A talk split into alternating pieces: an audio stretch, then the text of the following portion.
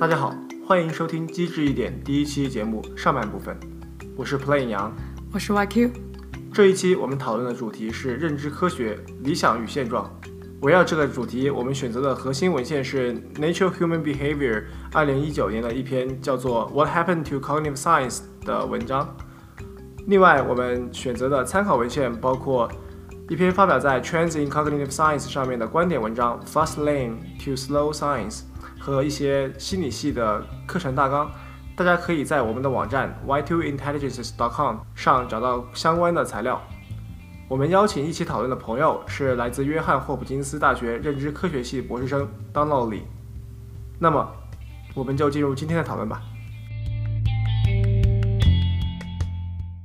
那首先我们来欢迎一下 Donald 李，嗯，Donald，你可以跟大家打招招呼吗？嗨，大家好，我是 Donald，我是在 Johns Hopkins 的认知科学系读五年级的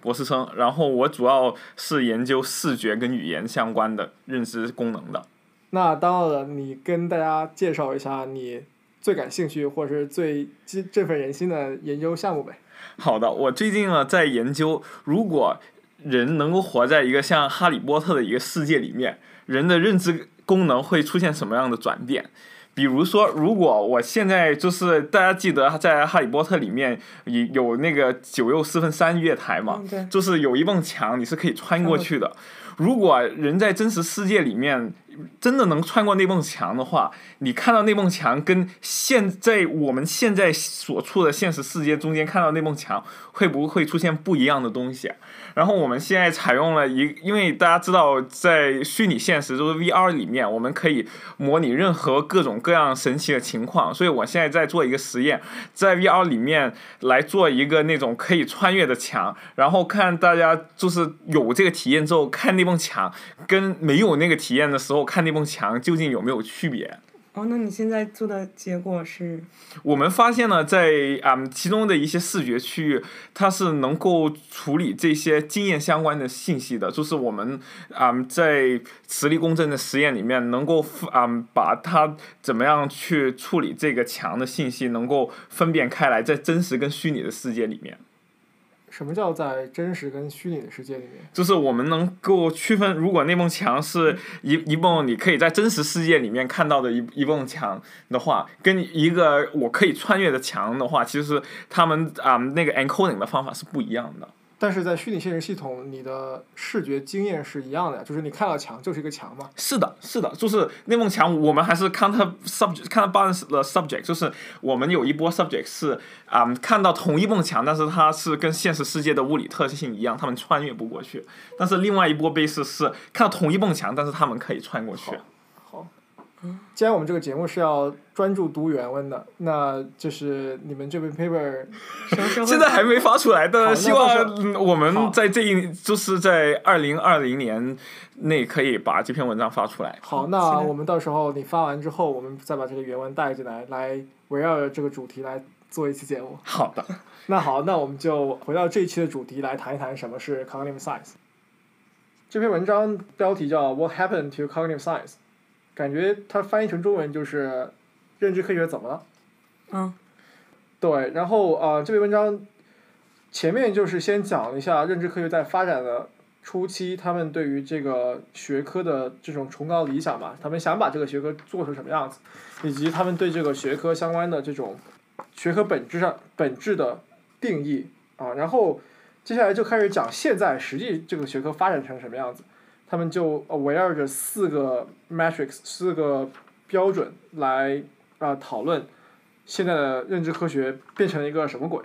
当然最后就整体而言就好像是说现在的认知科学基本上就是认知心理学这个样子。最后好像也没有讨论出什么具体的建设性的方案，也没有搞清楚他到底想说什么。对。而且他在这篇文章里面后面特别强调了，就是对这个学科的教育应该是做成什么样样子的。我觉得这一点也是很重要的，因为在这篇文章里面，他很大部分有批评说，现在这个学科的发展并没有像他一开始提出就发展成那个模样，所以我们应该要做出什么东西让这个状况改变。我觉得也是他们想讨论的一个重点。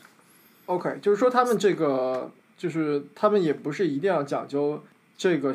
cognitive science 这个学科到底是成功的还是失败的，而是说就事论事来、嗯来讨论说这个东西，如果我们想做这样一个学科，应该要做成什么样子，是的，是的。是吧？现状有什么不足的地方，然后那我们就就是平心静气的看现在到底发生什么，以及大家想做什么，嗯，好吧？好的，那我们现在先看一下这篇文章，他们这些作者是他是怎么定义什么是 cognitive science。就是我读下来，我感觉他们并没有一个给我们一个非常明晰的出于他们自己观念的，而是一直在阐述这种历史性的定义或者是标准。对的，因为他在这篇文章里面，其实他提及过好几个认知科学的创始人对于这个学科的定义，但其实他并没有给出一个在现在，就是因为这门学科是在差不多半个世纪以前都已经被就是已经创立出来的，但是其实它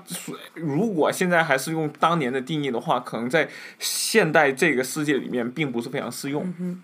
但是它那个第一段就是说明了嘛，就是说那这为什么会创立这个学科，就是为了 investigating the mind scientifically。我们就可以认为，就是 cognitive science 粗暴的定义的话，就是科学的研究心智的一门科学。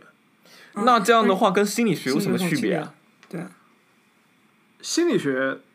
啊、也是在科学的研究心智。但是他，我觉得他在这里面其实是有一个个附加的条件，做一个有一个 assumptions，就是它是一个 mental representation 的研究，就是我们是有一个表征的对于我们的思考，然后这门学科是在研究这个表征的一个处理过程的一门学科，跟普通的就是一般所说的心理学里面有不同的分支分支的那个 assumption 是有点不一样的。对对对，而且它的还有一个就是跟 representation 有关的一个一个 assumption，就是说它其实你的 mind 是在做 computation。对 OK，就是那 cognitive science，我还是觉得它是一门关于智能和心智的这种科学研究。它和心理学，我觉得心理学更多的是一种 empirical 的方法，就是它是心理学在对这个的研究决定了它就是采取了一个非常特定的方法，而 cognitive science 和心理学之间最大的差别在于，cognitive science 对这个 topic 的研究，它的取径是很有很多的，他们希望是一个 interdisciplinary 的一个研究，对不对？然后他希望把比如说计算机科学和这种神经科学这种研究方式和研究范式都放进来，而不是说只用心理学，因为心理学它不仅仅是被这个 topic 定义了，它还其实被它的一套研究方范式定义了。对，嗯，这篇文章其实有很强调一个点是这，就是 cognitive science 这门学科是一门啊 interdisciplinary 的学科，它其中包括语言学、计算机科学，就是 artificial intelligence，就是 AI，人类学、心理学，就是包含啊这些全部的学科，包括啊神经科学，就是一起的，对，和哲学一起的一一门学科，但是它其实就是我觉得这门学科的本质是需要采纳很多不同学科的一些方法进来，这个是说的一点都没错。对吧？就是这个学科是一个基本上是一个以 topic 为定义的学科，而不它跟方法，研究方法对，它不是对研究它方法它因为它它从一开始就希望这个研究方法是多种研究方法的综综合体。对嗯，但这也是最后我觉得很难做到的一点。对，这也是没有办法成为，就是它的六个顶梁柱嘛，就是它最后不可能成为单一学科的一个原因。就是这里面也提到，cognitive science 在一开始定义的时候是个是个单数形式嘛，不是个复数形式对嘛。他希望把这个大一统之后变成一个单一学科，但是后来嗯发现很难嘛，就是这个学科之所以变成单一学科，我觉得他们的取径就是在那个四五十年代或五六十年代对，计算机刚刚兴起的时候，他们发现就是你我们可以以一个不计算模型来描述一个人的心智是怎么思考的。对，我们可以抽象的研究一个心智，而不需要选择某个基底。你不一定要是硅基或碳基基底，嗯嗯，对吧？就是有一套这种抽象的 level，是一从算法层面、从计算层面，我可以对这个心智进行表述、进行研究。嗯嗯，然后基于这个大的框架，然后有有这个大的基础的假设之后，那么你具体想用使用的这种 approach，到底是使用行为科学的 approach、心理学的 approach，还是还是做动物 neuroscience approach，还是做你直接做认知模型，就是做计算模型，做嗯 computer science approach，都是可以的。所以这就是它就是这个学科的这个本质吧，就是这就是一开始他想把这个学科定义成一个单一学科的东西。就如果说一旦他选择了，就是说他把在这个学科的基础上加了另外一个附加条件，那么就很快的变成了另外一个学科。比如说他加了一个用动物的方式研究这个心智或者是智能，那么这就很容易的就 shift 到 neuroscience。那这个意思难道不是就是说 neuroscience 就是属于 cognitive science 下下面的一个吗？不是啊是它的一个 subcategory。不是啊，因为 neuroscience 有很多 level，有有分子、细胞，然后 system level neuroscience，不是每一个 neuroscientist 都关心智能这方面。比如说你做结构的，施一公，呃，不，施一公这个不算了，就就是你做 molecular 或者对是你做做对做这种，比如说 Hodgkin Huxley model 那对啊啊种神经元怎么怎么发放电的，这也是 neuroscience，但是他并不 care 这个放电一下，你最终就怎么能够有智能嘛？但但是就是所以说，在很多学科，包括啊刚刚说的神经科学，它会有 cognitive neuroscience，就是认知神经科学，它是一个这两个学科比较重叠的一个啊、领域的一个研究。我对我我对 cognitive neuroscience 是很有偏见的，就是我觉得 cognitive neuroscience 它是一个一开始很有想法，但是最后落实到也是一个落实到很很很尴尬的境地的。因为 cognitive neuroscience 你可以认为是一帮对 cognition 感兴趣的一帮做 neuroscience 的人，但现在实际上 cognitive neuroscience 是是一帮心理学出身的拿 fMRI 研究 cognition 的人。那么这个没问题，就是 cognitive neuroscience 其中要解决的一个问题，确实是 cognition 的问题啊，而不一定是 neuroscience 的问题。但是是但是有很多 system level 以上的 neuroscientist，他们也是解决 cognitive science 的 cognition 的问题，但是他们不会叫自己 cognitive neuroscientist。我觉得这这个没关系啊叫什么没有问题吧？对啊，对，但是就是这个就是就是一个现状，这个就是 cognitive neuroscience 这个学科领域本身的问题嘛，对吧？就就好像就是他们这个学科的定义，从从一一开始的时候，他们想做成什么样子，然后现在变成什么样子，就是就像 cognitive science 一开始想做成什么样子，然后现在变成 cognitive psychology 一样。那其实 psychology 之前想要做的也并不是现在发展成这样的呀，啊对啊。对啊，是的呀，这个并不就是我觉得你啊，跟你的初衷或者是跟你的初心不一样，这个是不重，就是这个不是最重要的。就是我导师经常说，这个你做一个研究，那个研究的历史并并不是最重要，是你最后是不是真正能回答你感兴趣的问题。对，对那这样的话，其实我们现在可以再过来看一下，就是一开始他们在五六十年代，他们当时对于 cognitive science 的想法是怎么样的，以及我们可以现在想考虑一下当下的 cognitive science，有很多这样的假设都已经不成立了，但是很多人仍然认为自己是 cognitive scientist。比如说这里说了嘛，就是说他当时计算机模型领域是非常强的，对而且当时是因为只有这个叫做 GoFi 嘛，就是 Good Old 呃 AI 吧，嗯。就是这种以符号派为基础的，用符号和数学嗯，代数的方法来研究研究，来来模拟这个智能的。比如说就是图灵机的忠实拥趸嘛，就是因为他们发现了图灵机之后，就觉得这个整个哎，这有个超厉害的模型，然后。Human mind 可能也就是这种，就是拿图灵机来模，就是来模型整个那个 human mind 嘛。嗯所以当时的 cognitive science 很多建构是建构在这里的，以及是基于当时的计算机科学发展的情况的。但没有想到是到了六十年代，然后后来到了八十年代，PDP 出现了嘛。其其实你可以重新想一想这个人类历史对于人这个认知本身的理解，在电脑没出来之前，就是在某一段时间，人也是尝试用正极机或者是别的啊 machine 来研，就是尝试去理解人的认知是怎么进行的。只是因为在这个五六十年代，计算机这个东西出现了，它是人类暂时就是看到最先进的机械，然后我们从，因为我们对于那些机器我们是有完全的掌握，而且我们会比较了了解它的机理，所以我们看能不能从尝试了解这些机器的 mechanism 来尝试理解人是怎么操作的。所以这个肯定是会按着那个时代的改变，就是有更多科技的诞生而改变的。对，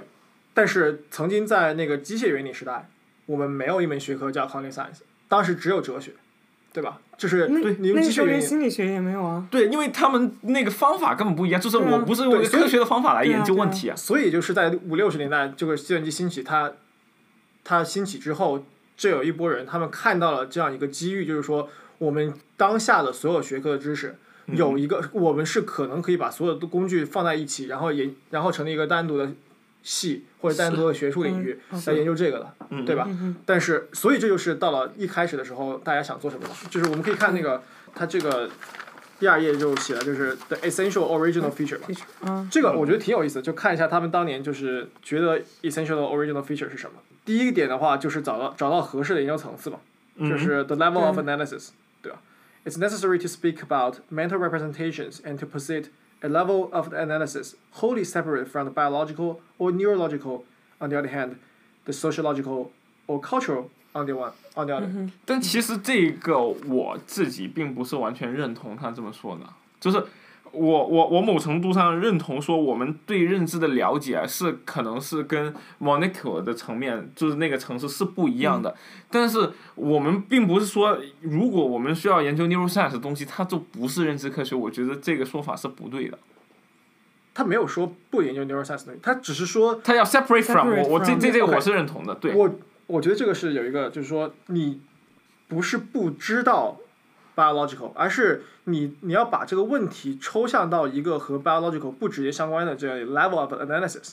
嗯嗯就是说你就是说，它不是在 implementation 这个层面。你这对，就是你不想把这个 the idea of mind reduce 到一个 biological 层层面上。嗯嗯，所以，所以如果你你你如果研究这个主题是可以和 biological 或者是 neurological 分离的，它这个这是一个层次的。你我们当然 appreciate 对吧？我们以后可以读那个 David Moore 那篇文章，就是说我们可以 appreciate 在底层是有一些神研究就是神经的这种基底的呃神经基底的，但是我们真正要研究的问题，它有可能是 above 这个的。对吧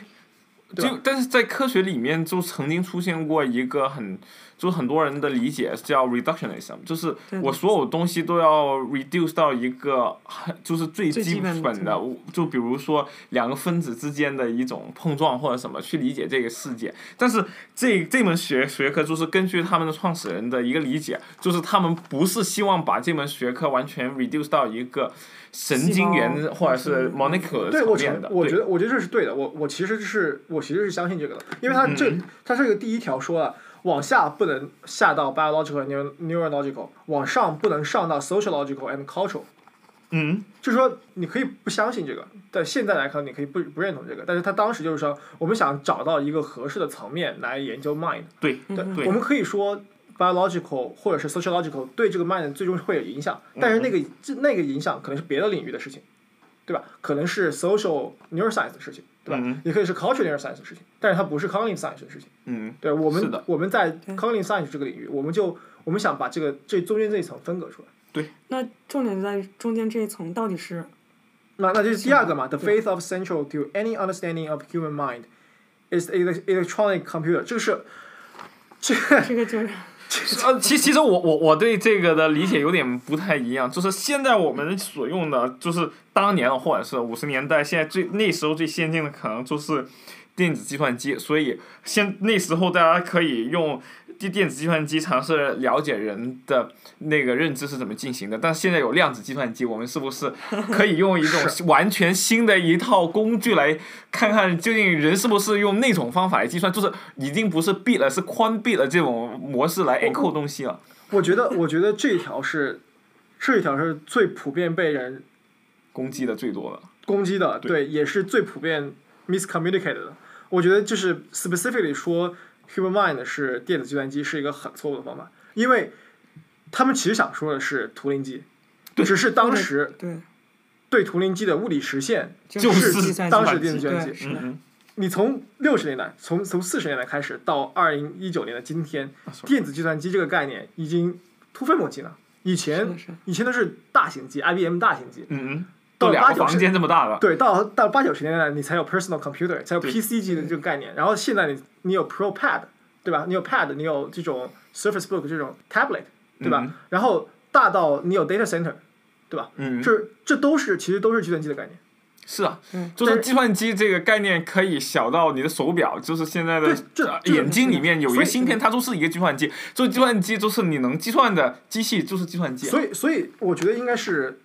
更就是这个这个时候，当他说 electronic computer 的时候，是是以电子为基础的 computing machine。是，但是所以，我最不认同的是以电子为基础，因为其实以前是有过，包括算盘这样，就各种各样的用机械的方式也是可以进行计算的。那那这个问题也是基底问题。对对，就是你 either 用电子为基底，或者是用量子为基底，这都是基底问题。他们它实现的，如果他们都方是式的问题如果他们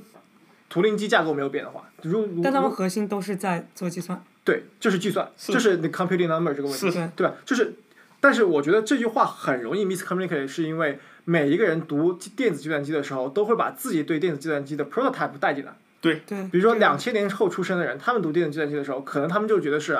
MacBook 这种东西；如果是六十年代人出生的时候，他们就觉得对他们来说，电子计算机就是大型机。对，我们这种八九十年代出生的，出来之后，这是电子计算机，有可能我们还有这种台式机的印象。对我们我们所以小时候电子计算机这个东东西对每个人来说是不同的东西，所以有些人在批评这个 mind is not a computer 的时候，经常就是以他们对于电子计算机的特殊的、特定的 prototype 来攻击说不对，这个 mind 或是 brain 不是一个电子计算机，但是他们。你在做这个两个对比的时候，你是拿拿两个抽象的概念来对比，而不是拿而不是拿一个抽象概念去对比一个具象的概念。我觉得这个公民是对对对，对吧？这是最容易犯的错误。这但是有一个问题，我觉得关于计算机，就是计算是不是就可以解决所有人类认知的问题是核心。就是计算机究竟以什么方式来实现计算这个功能，有可以有很多种方法，但是究竟。是不是计算就是终极我们大脑在做的事情，或者是人类的智慧在做的事情？这个是另外一个问题。你说的我很同我很同意啊。嗯，那我们到时候读图灵机呗。好的，好的。找个机会读图灵基本，然后呃，对，究竟计算的极限在哪？就是是不是所有是东西都是一种计算？这这就是这是 theoretical computation 呃 computer science 里面要解决的一些问题嘛，就是 computability 吧，对对吧？就是然后嗯，有些人他就不是这个路数出身的，他们就不认为啊，比如说 John Searle 那个嗯就是说，对就是就有一些就是他不认同计算这个概念，对吧？嗯然后有很多人不认同计算，比如说很多人他不是不认同计算这个概念，他他他不认同计算是和能 mind 是得是，到所有的东西。东西。我觉得他主要是觉得计算计算不出 consciousness。呃，首先是计算，你并不存在一个 intention。OK，intentionality 这个这个我们对到时候读 John Searle 的时候对对对可以再继续讨论嘛。我们先接受他这一点嘛，就是当时他，好的好说的。好的，第二条，这个对于人类心智或人类智智能的这个终极理解方式，就是要理解计算机，好吧？第三条是、the deliberate decision to de-emphasize certain factors, including the influence of affective factors or emotions, the contribution of historical and cultural factors, and the roles of background context in which particular actions or thoughts occur。这个就能不能这里不实现是是一个问题。我觉得这个就很受攻击了，就是很多人 emotion 就觉得我靠，你 emo emotion 是不是 cognition 的一部分，对吧？如果你人类的心智，你把 emotion 这个剥掉了之后，很多人认为你研究的东西就不是人类心智。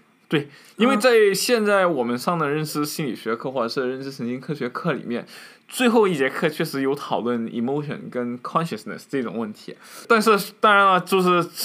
就算作为一个认知科学家，我们对这方面的了解也不多。但是起码我觉得现在就是跟当时候不一样，我们还是会包含这些 emotion 或者是 consciousness 作为一个认知科学的一部分。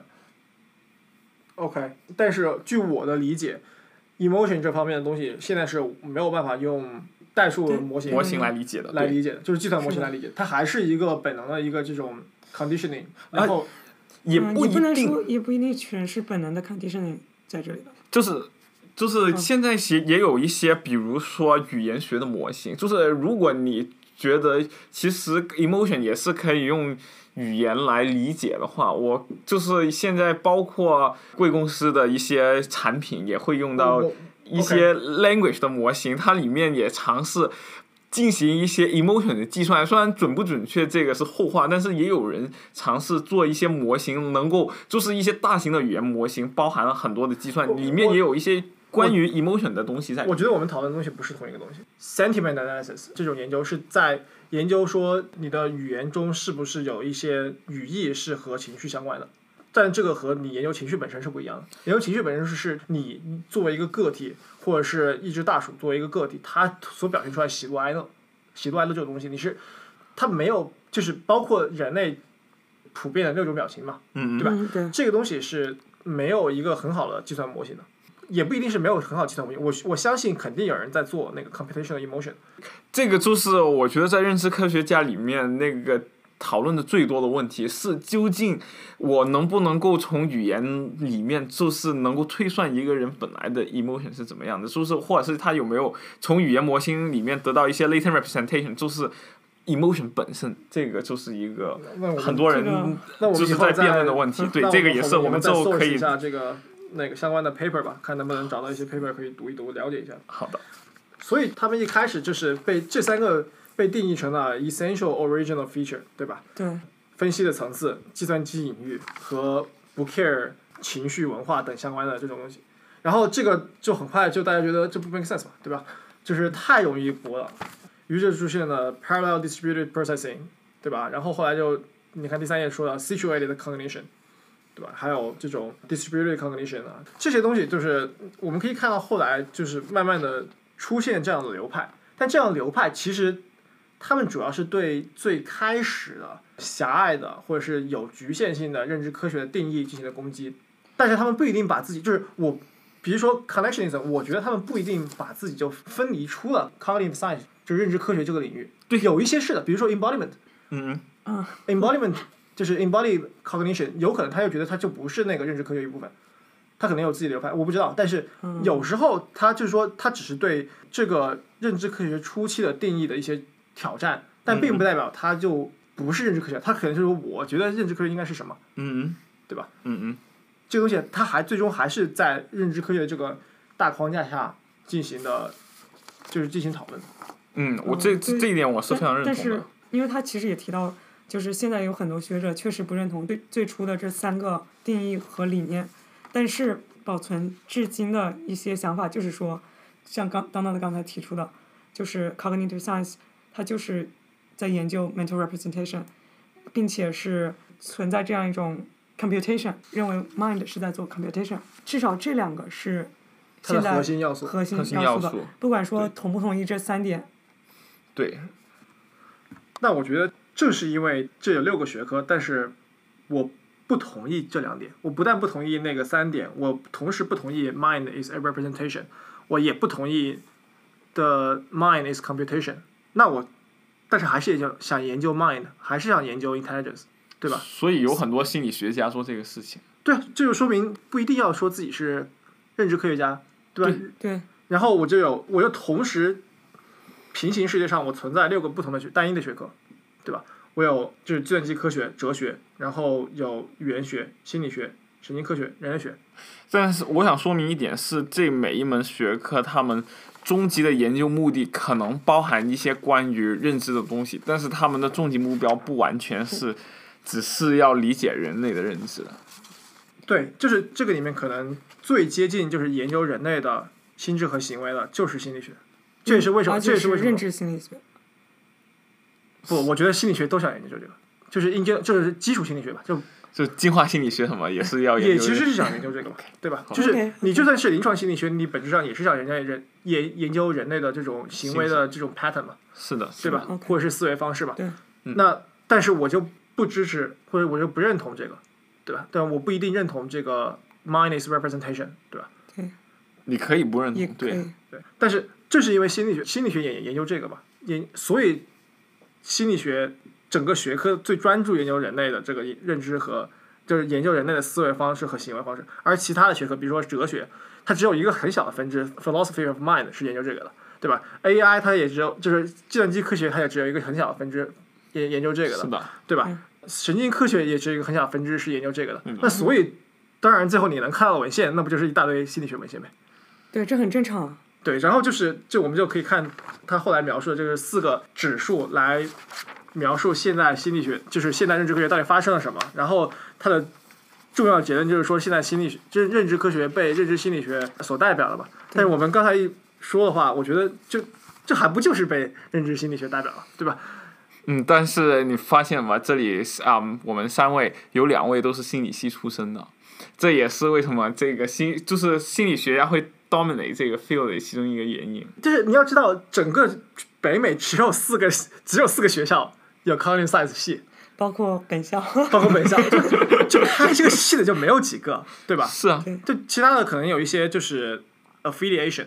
但现在另外一个问题是，人家不比如说在 AI 或者是 CS 系做的跟认识科学相关的研究，别人也是在做认知科学相关的研究啊，就是这个你不可以说人家就不是在做认知相关的东西。我觉得人家但。是我觉得有一点问题是在于 AI 或者说 CS Computer Science 那边，他们做认知，并不一定是关于人的认知他们。他们认知，他们对于认知的理理解有时候很肤浅的，就是比如说现在很经常说的，就是一个六岁小孩能做的事情。那贵系现在就是做动物的那些，呃，就是研究，比如说蝙蝠的认知，研究老鼠的认知，跟人的也不一定是一样的。动物行为学是研究人动物行为的，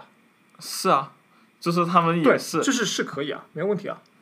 但是你你认为他们这个是属于就是很 broad 的一个认知科学的一部分嘛？我觉得他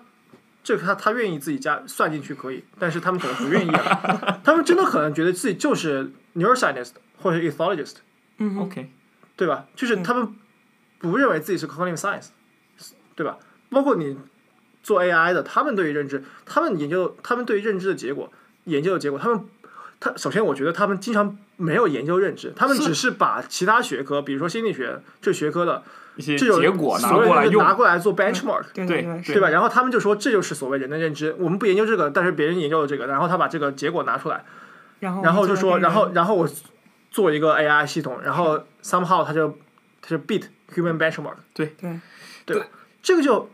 你你现在回去看那种 CS 的这种有些 paper，这种计算机科学 paper，它里面做人类学的人类 benchmark 做屎一样，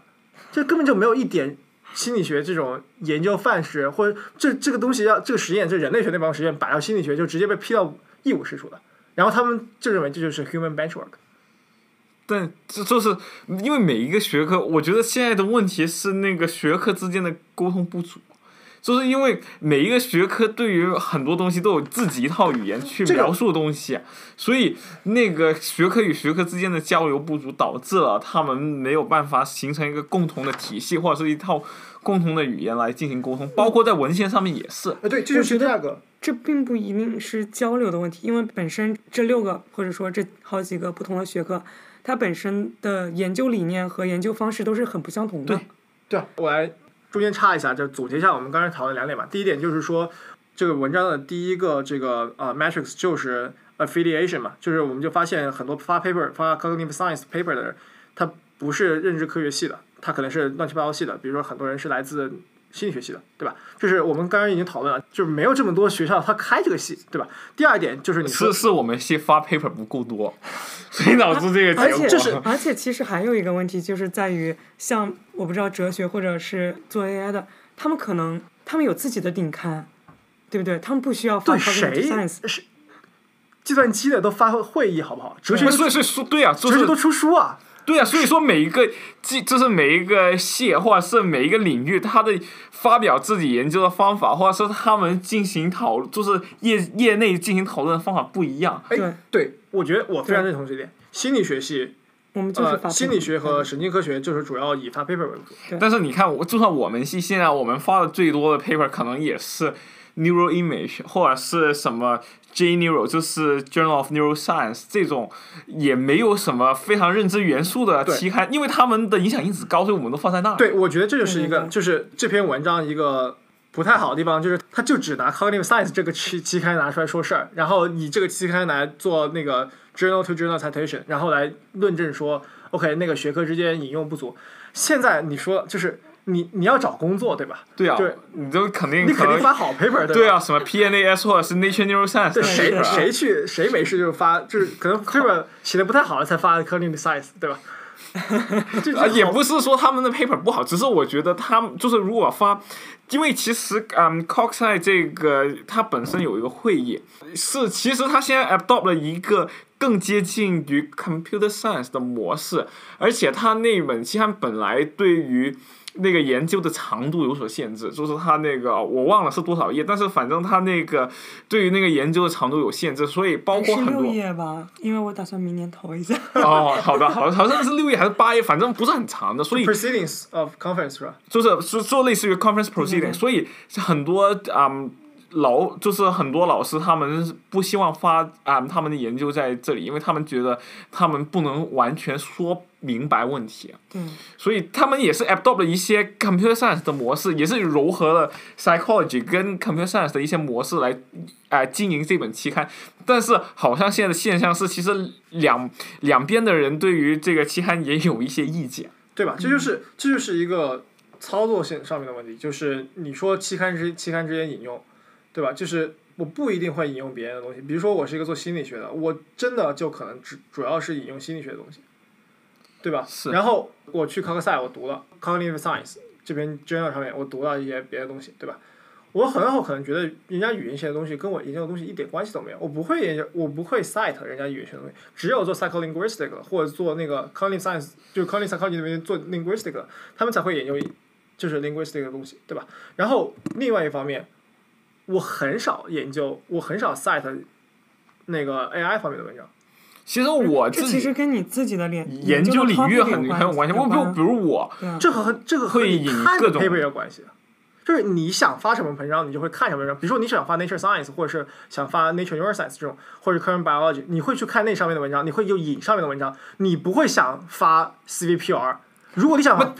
但是我觉得如果你要发 Nature Neuroscience 的文章，你观看 Nature Neuroscience 的文章，你是发发不了的，了啊因为你得融合新的方法。所以比如说我我我们现在也是打算发那种 Neuroscience 类的期刊，但是我们也会看很多 CVPR 啊、NIPS 啊这样的 paper，或者是。更多 AI 的 proceedings，因为我们想试他们的新方法。但是我觉得很重要的一点是，我们可能把那些当为一种工具，而不是 adopt 他的那些研究理念在我们的研究里面。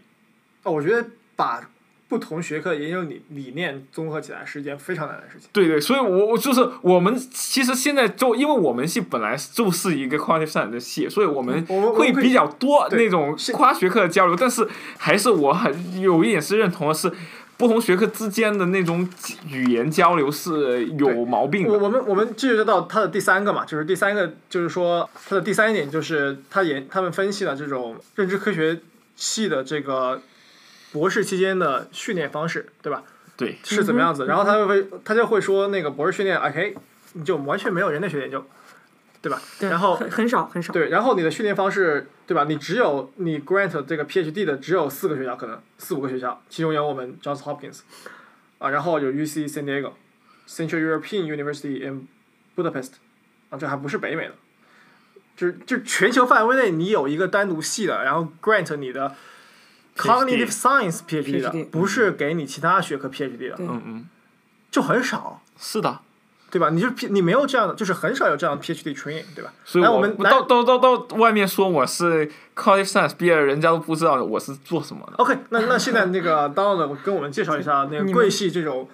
我们可以，我我和于老师可以等一下说一下心理系这边这方面的 PhD training 是什么好的你先说一下你们 college s i 的 PhD 训练是什么样子的？我们其实我觉得我啊、我们的 program 的训练还是非常不错的，因为我们确实是有一些比较好的老师，他们希望我们在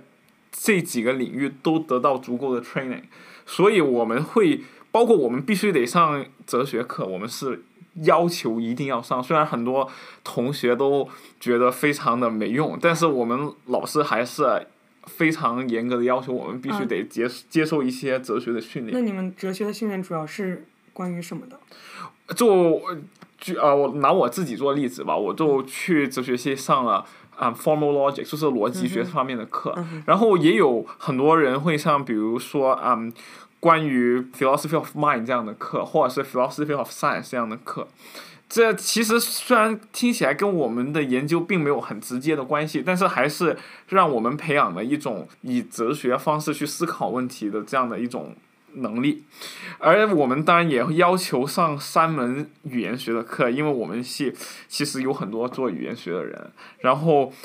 嗯，但是很遗憾的，我们并没有任何人类学的训练，因为我不觉得我们系有做跟人类学比较相关的东西。我我长这么大就没有学过。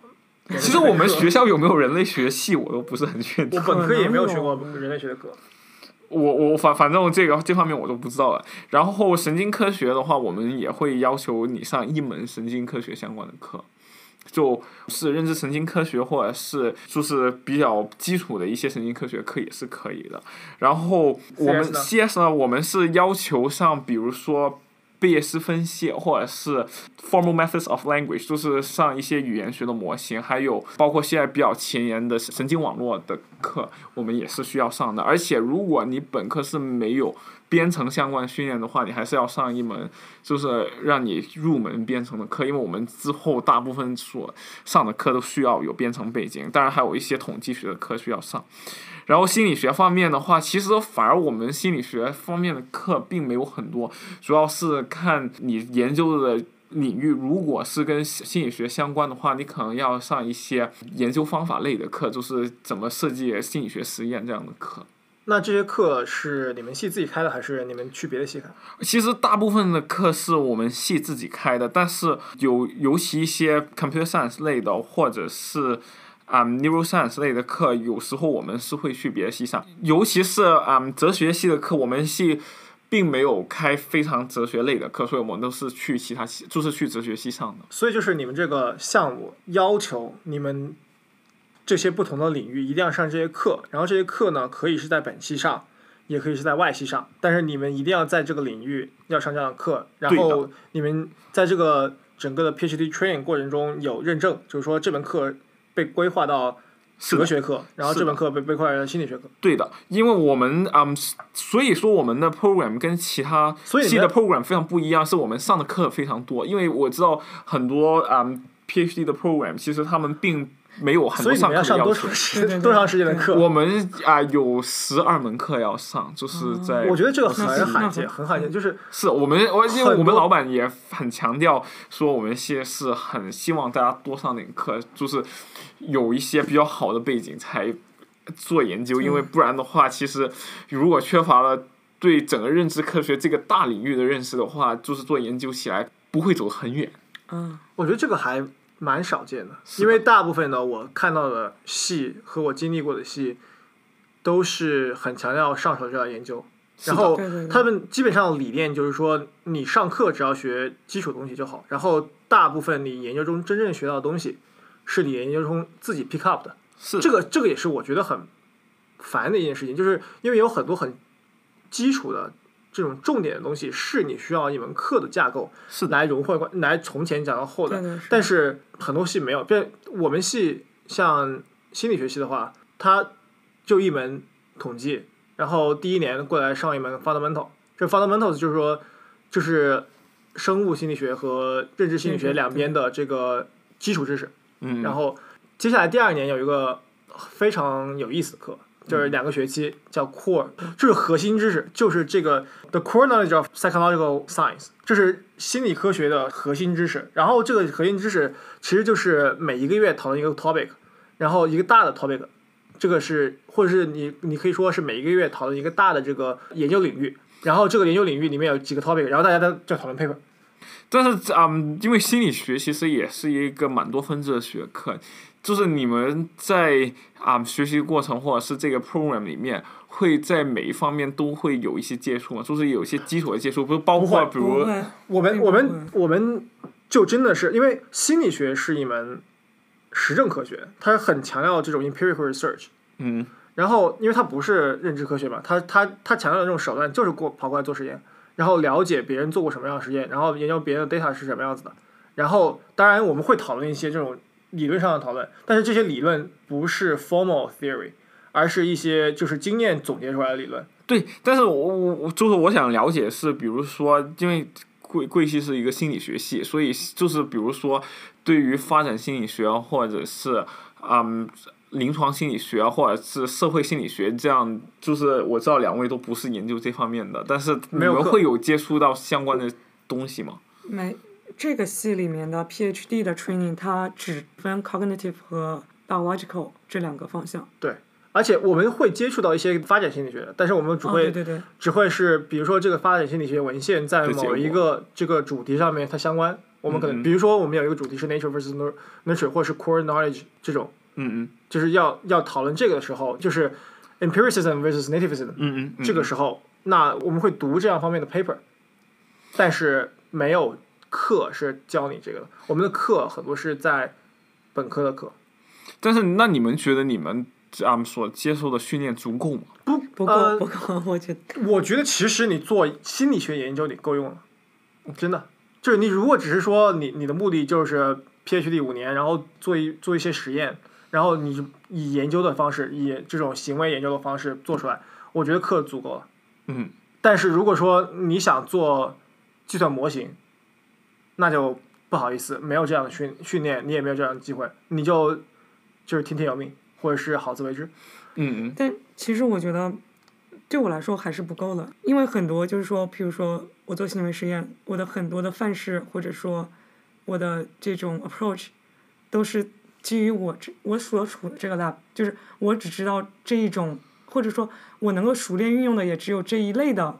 那是因为于老师本科不是心理对，学。我觉得这个要强调一下哦这，sorry，个，嗯，我我我们的杨老师是我们国内 top two 的心理学院毕业的但是我们两位并就是我跟于老师并不是心理学背景对，我们下一个，我们下一个指标就是要讨论那个本科本科训练嘛，对吧？对，然后我们先。我我们可以我们可以具体讨论一下本科训练，等等一下讨论。但是现在我们就是说，我们可以看出心理学的这个研究生或是博士期间的训练和认知科学贵系研究生训练是不一样的。是的，但是因为我觉得，就算是我们系成立了已经有十来年了，但是其实大家对于怎么样的训练才是一个最好的训练，也是经常有讨论。就是我们每一年都会开一个系里面的大会去讨论一下我们这个培养方案应该怎么定。然后其实，在不就是不同的老师之间跟学生之间也是有很多就是 debate 的地方，就是比如说，就是我们应不应该上这么多课？因为其实大家都知道上课挺花时间的，会影响研究的进展。然后可能老师会觉得我们是应该。嗯，多上点课，因为我们要具备这这样的知识才行。就是研究，我们还有几十年可以做，所以这个不着急，不着急，我们我立马要发我 paper。我很赞同你们的理念。但这个思路真的还蛮蛮罕反见非常罕反见主流的，就是的哪怕比如说我北大心理系，呃，现在心心理学院吧，我觉得以我当时对于北大心理学院的这个 PhD 的训练，就是会上一些，比如说高级统计，然后 FMI，然后一些基础课，嗯嗯，然后会上一门所谓的心理学最近就是研究进展，然后那门那门课，我觉得通常会是一一些水课，就是不同的邀就是 seminar。邀请不同的人来讲一讲你最近做的研究，嗯嗯嗯嗯，对吧？这个没有这种像贵系这种，就是沉下心来学一门哲学相关的事情。这个我觉得，或者是沉下心来做计算机相关的东西，我觉得这个一个很大的问题，就是很多人对于一些概念的，就是拾拾取，嗯嗯，就是随着他读 paper，然后似是如非的 pick up 的。比如说，就包括图灵机啊，或者是这种啊、很很基础的一些语言模型的概念，就就很多像 automata theory 这种东西，就我知道，其实很多心理学家是没有认真的去了解过它那个背后的数学是怎么运行的。我我们我们都不说这个吧，就是就说 representation，对吧？这个东西好多人没事就说 the brain the mind represent 这个，然后你发篇 fMRI 或者是发一篇那个 EEG 的 paper，、你一定要说这是 neural representation of something，或者是说 neural correlates。我觉得我可以接受 neural correlates of something，但是很多人就说就是 neural re- representation，然后没人知道 representation 是啥，然后要不就说 neural mechanism，也没有人定义 mechanism 是啥，就是 somehow 我们就知道你写一篇 paper 出来，你在那个东西就叫做 neural mechanism，对没有人 ever ever 定义或讨论过什么叫做 mechanism。对我就是，所以我们现在这方面会做比较多的教育。就我觉得这就是这是一个很大的问题，就是说，这就一方面系没有这样的训练，另一方面这就取决于你的 lab 了。有些 lab 会讨论一下这是什么意思，但这就有一个很大的问题，就是什么呢？就是你对于某一个概念的理解很局限于你非常局限于你的的 lab。lab 的 PI 的看法，然后 lab 的 PI 就是你成为一个科学家，当到你当 PI 的时候，你一定是非常 bias 的，你是很少有这种大家一起讨论，就是这个东西到底是什么呢？所以我，我我们系在我们的训练的过程当中，要求我们跟两个不同的 PI 做两个不同领域的研究。对，我觉得我觉得这这个很有帮助。对但是这个就很很很花时间。是的，所以为什么贵系能够这么快毕业？我们系一般都是 要花六年才能毕业，或者是更长的时间才能毕业的原因之一，但是这个问题就来了，就是你如果六年毕业的话，或者甚至七年也很多，七人七年才能毕业。如果你一个 PhD 这个训练项目，然后七年毕业，多少人会愿意来，对吧？多少人会给这个钱？虽然 PhD 自己不花钱，但是总有人要花钱养这个 PhD 的，对吧？对这多少 PI 愿意等这么多年，然后不出 paper？在国内，我觉得这是不可能的。在国内确实是蛮不可能的，我认同。就是在你如果在美，我在美国，我确实发现有一些人他愿意就是等，就是不那么着急出 paper，但是在国内，我觉得这是不可想象的。啊，是的，特别，我觉得你们是因为很多 faculty 已经是 tenure，, 而且是非常有名的那种。对对对对，这有他们另外一个问题就是不依靠我多发 paper，而是我要发好 paper。对，我觉得这个都回到了另外我们的另外一篇文章里面所说的那个哦对 fast 我 science 跟 low low science 的问题我们。我们可以快速的来说一下这篇参考文献嘛，叫《Fast Lane to Slow Science》，呃，发在 Cell 上面的一篇观点文章。那，这篇文章基本上就是说，大家现在都太急了，别急着这么发 paper，然后好好的沉下心来，把这个时间延长一点，然后发好 paper，做好 science。是的，是的，我们系现在就是这么说的，我觉得这个很理想，这个很 risky。但但但是实际操作起来也没这么容易，因为大家说你知道学生要等着发你知 paper，知道，你知道这里有句话，第一段，When I first hired, I had proudly published one paper. 年代不一样。And 不一样 ten years 不一样 later, I have communicated a mix a bunch of twenty eight publications, non highly cited. 然后他就是想说的是，OK，我发我当年发了一篇 paper，然后我那个我找到教职了，然后我接下来十年发了二十八篇 paper，然后没怎么样。你一篇 paper 现在当今世界上你能找教职吗？不可能的，很少。你你可能就发一篇 science，都不行，我觉得现在。你发篇 science 都不一定，你发篇 science 可以找到一个 postdoc。对，你发一篇上能找一个 postdoc，但是你你找不到一篇你回国你回国之后要要要回国工作，你不可能发一篇文章，你你回国找我这这个不光是回不回国，就我觉得在在美国美国也。不行，就是在全球就是已发展国家或者是中国内的话都很难。所以在这个大家大就是美国政府大量削减研究经费，然后世界大家给研究经费都不怎么样，然后这种大环境下，你怎么去做 slow science，对吧？我觉得就是我可以理解的唯一一种方式就是说，每一个 PPT 它有多个项目，它总是会有一个这个 short and sweet 这种小的项目，是是可以比较快的有成果的，但是它可以同时做一个很长远的项目。是，是但这个就是要求一个 PPT 自己要很有经验，因为你要 develop 一个长期的项目，是要花很多时时间的。然后你要做短项目的话，你势必会分心的。你怎么样一一快一慢、一前一后的这个安排你的生活？哦，这个就是 PI 很重要的，能够帮助学生的一个东西，就是他们怎么帮学生去规划他的那个研究的那个 research projects 究竟是怎么走的。这个要求对于 PI 定，他 的经验要求很高的，是的，我很认同的自己都不一。定啊，他对 PI 自己也也不一定说他作为对自己的研究规划有一个很好的分析，也不一定。但是我觉得这个是我们系做的比较好的一点，是我们的老就是的 PI 们都会帮学生规划，而且他们自己都会有一个比较稳定跟良好的一个 research program 在里面。但是我很认同这个，刚刚于老师说的一点是，因为他们都是呃大部分已经以 ten tenure 了，所以他们没有这个发 paper 的压力。而且我觉得就是这里还说了另外一点，就是这种这个 fast lane to slow science 里面提到，就是他为什么你要做这种长期的，因为他们就是自信，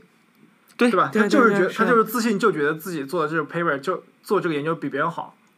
可以。然后他就觉得 OK，那我慢慢做，我这个东西就可以发好 paper。对，那就像我们系列有个项目已经做了十年，就是做一个病人的研究，还没发出来，但是他们都非常自信，觉得会发很好的，因为确实是一个很有意思的研究，这个这个就很 risky 啊，就是你是很 risky，这这个东西说的好，就是你十年发了一篇 science 或者发了一篇很好的研究；说的不好，就是你一个研究本来可以很早发的，然后 backlog 了到十年。哦，但是如果十年前，就是比如说八年前发的话，它并没有什么东西可以找出来，就是它没有什么亮点，因为你需需要思考一个问题，是需需要时间的。那当年的 PhD 呢？是不是已经退了？啊，已经毕业了，已经毕业，啊但还没发，还没对吧？发出来。就是如果你这边已经毕业五年了你如果你们这边 paper 没有发，你就 PhD，然后你我就算这个 PhD 在 postdoc market 上面待五年，一共你这篇 paper 还没有发，那他就没有办法拿这篇 paper 去找工作。你就你可以说啊，我有一篇很厉害的 paper，但你没有发呀。对，所以他们在等等着发，对啊。然后这个对 PhD 怎么样？他没有别的 publication，没有办法 justify 自己有这个能力可以出成果的话，他怎么找到工作？他找不到工作的话，他怎么在学术界生存？他在学术界生存不了的话，他这就只能 quit。是，我这这这个，所以说刚刚你说的那个有一个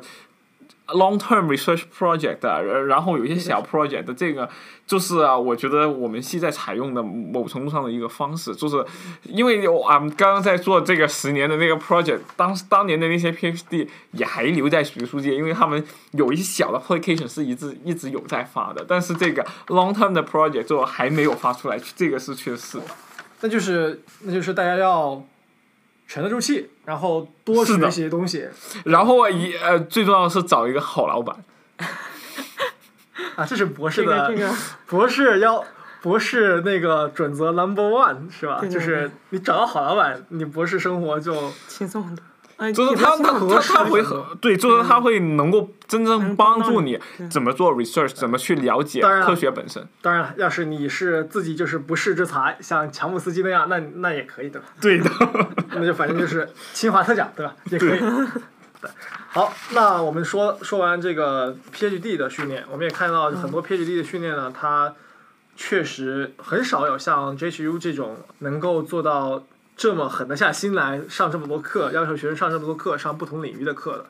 对，因为其实我们系的毕业生的反馈回来也是他们在博士期间发 paper 不够，因为我们我觉得呃这样学生压力很大。学生压力是很大，所以现在我们系也希望我们多做点 collaboration 的东西，就是希望这样能够把 paper 数量，就是帮助学生把 paper 数量啊、提上去。但是这个也是很难，就是我这这个其实。嗯，就算哪一种的训练模式也有它的好处跟弊处，所以我们系还是在一个摸索的阶段，也会不断调整它究竟怎么训练学生。OK，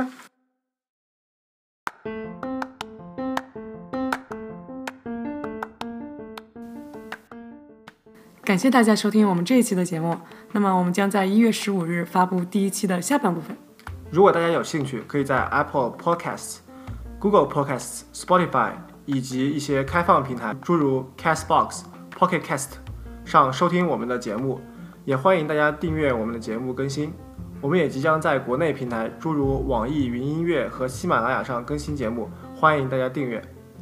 那么大家也可以在我们的网站上找到我们，我们的网站是 y2intelligences.com，我们也有公众号“母后的笛卡尔”和知乎专栏“认知及算法我们也设立了 Twitter handle Y2 Intelligence 和 Facebook 主页机智一点，期待与大家互动，也欢迎大家给我们写邮件分享想法、推荐文献和讨论嘉宾。我们的邮箱是 Y2 Intelligence at gmail 点 com。那么我们下期再见。下期再见。